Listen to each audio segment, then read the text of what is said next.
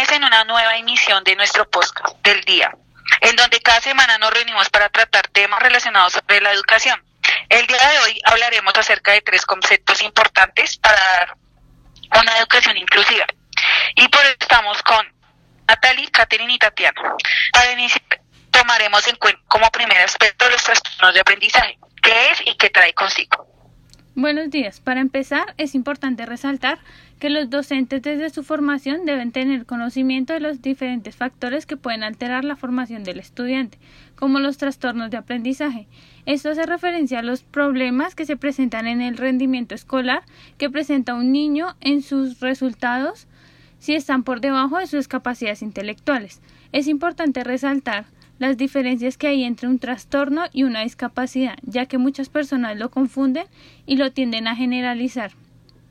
Esto ocasiona que la atención que se imparte desde las instituciones no sea oportuna. La diferencia entre estas dos radica en que el trastorno es una condición temporal y tratable que se va desapareciendo con el tiempo si se interviene de manera oportuna.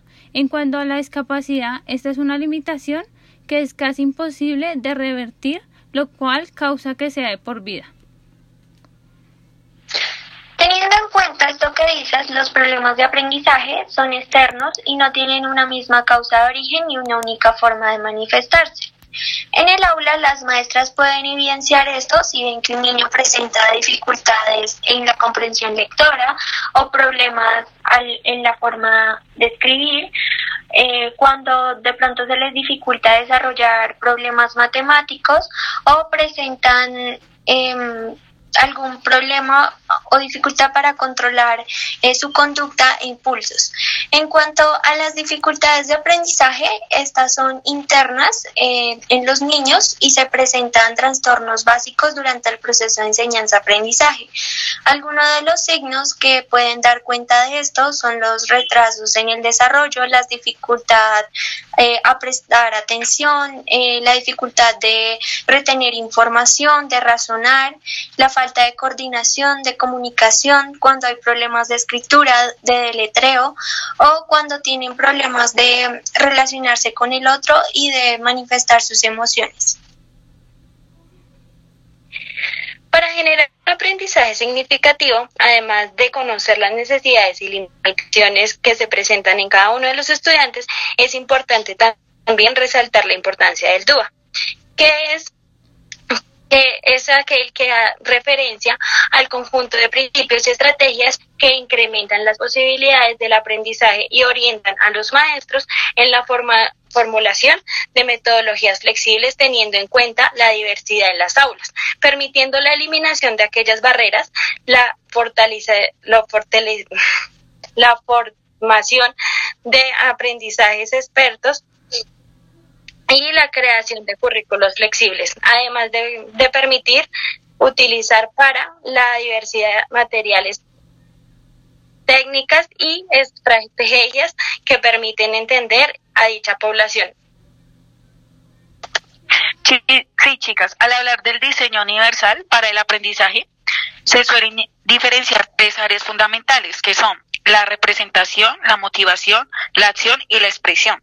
La representación hace referencia al contenido y a los conocimientos que, que aprender. Se ofrecerán distintas opciones para el acceso al, al contenido, tanto al nivel perceptivo como compresivo. La motivación implica compromiso y cooperación, supone involucrarse, aprender. Se preverán diferentes formas de construir el interés de los estudiantes, tanto para captarlo como para mantenerlo promoviendo su autonomía y su capacidad de autorregulación. La acción y la expresión responden a cómo aprender, en este caso otorgando todo, todo el protagonismo a los alumnos mediante el empleo de metodologías activas. Sí, estoy de acuerdo con lo que dices, pero hay que resaltar que el diseño universal que tú nombras no solo engloba el currículo, sino que también va enfocado al diseño de espacios que consiste en brindar una accesibilidad para, la, para toda la comunidad educativa. Un ejemplo de esto es la construcción de rampas para las personas con discapacidad física. A su vez, es importante tener en cuenta que esto no solamente beneficia a las personas con algún tipo de limitación, sino a toda la población, mejorando las condiciones de acceso pero realmente esto se puede evidenciar en muy pocas instituciones que se encuentran en Colombia, ya que esto se cree que la inclusión solo va enfocada a la población que presenta algún tipo de discapacidad física o limitación auditiva y visual, pero no se tiene en cuenta a la diversidad étnica y cultural que existe en el aula. Es muy cierto, es por esto que se debe tener en cuenta a todas las comunidades que se encuentran en nuestro territorio colombiano, ya que es muy diverso.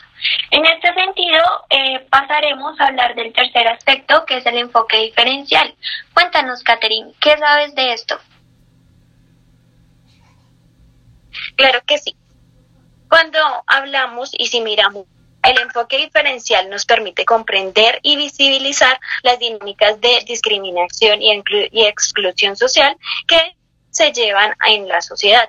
A partir de este reconocimiento, se establecen acciones para la transformación desde la y el desarrollo humano, permitiendo dar respuesta a un principio de justicia y equidad frente a las diferencias.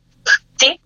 Este enfoque reconoce también la existencia de grupos poblacionales que, por sus condiciones y características técnicas u orientaciones sexuales e identidades de género, discapacidad o por ser víctimas de conflicto armado, son más vulnerables y requieren de un abordaje ajustado a sus necesidades y particularidades para disminuir situaciones de inequidad que dificultan el goce efectivo y total de sus derechos fundamentales, buscando lograr la equidad en el derecho a la diferencia.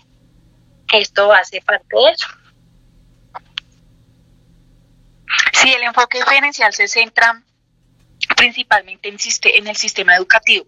Sin embargo, también se puede ver presente en algunos ámbitos sociales, como por ejemplo el de salud. Lo que hace el enfoque diferencial en el, en el ámbito educativo es crear estrategias de, de acercamiento que permiten articular los derechos humanos, identificando las necesidades de cada alumno, reconociendo y comprendiendo sus estilos de vida, de tal forma que se establezcan acciones para la transformación de la equidad y el desarrollo humano resaltando la importancia del desarrollo cognitivo de los niños y las niñas.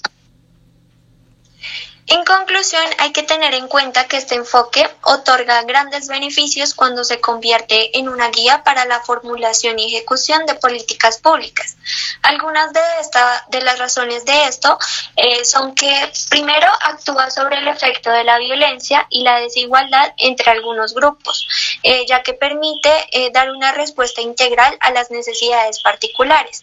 El otro es que permite reconocer las múltiples vulnerabilidades y discriminaciones que, se que enfrentan tanto los niños como las niñas, las mujeres, los indígenas, los afrodescendientes, em, las personas eh, que están privadas de su libertad, las personas en, eh, del, que pertenecen al grupo de LGTBI y a los habitantes de la calle. Y por último, eh, permite el desarrollo de programas que ayudan eh, a entender las características, problemáticas, necesidades, intereses e interpretaciones particulares que tiene la población para realizar las respectivas adecuaciones en las modalidades de atención, permitiendo la integralidad de la respuesta del Estado.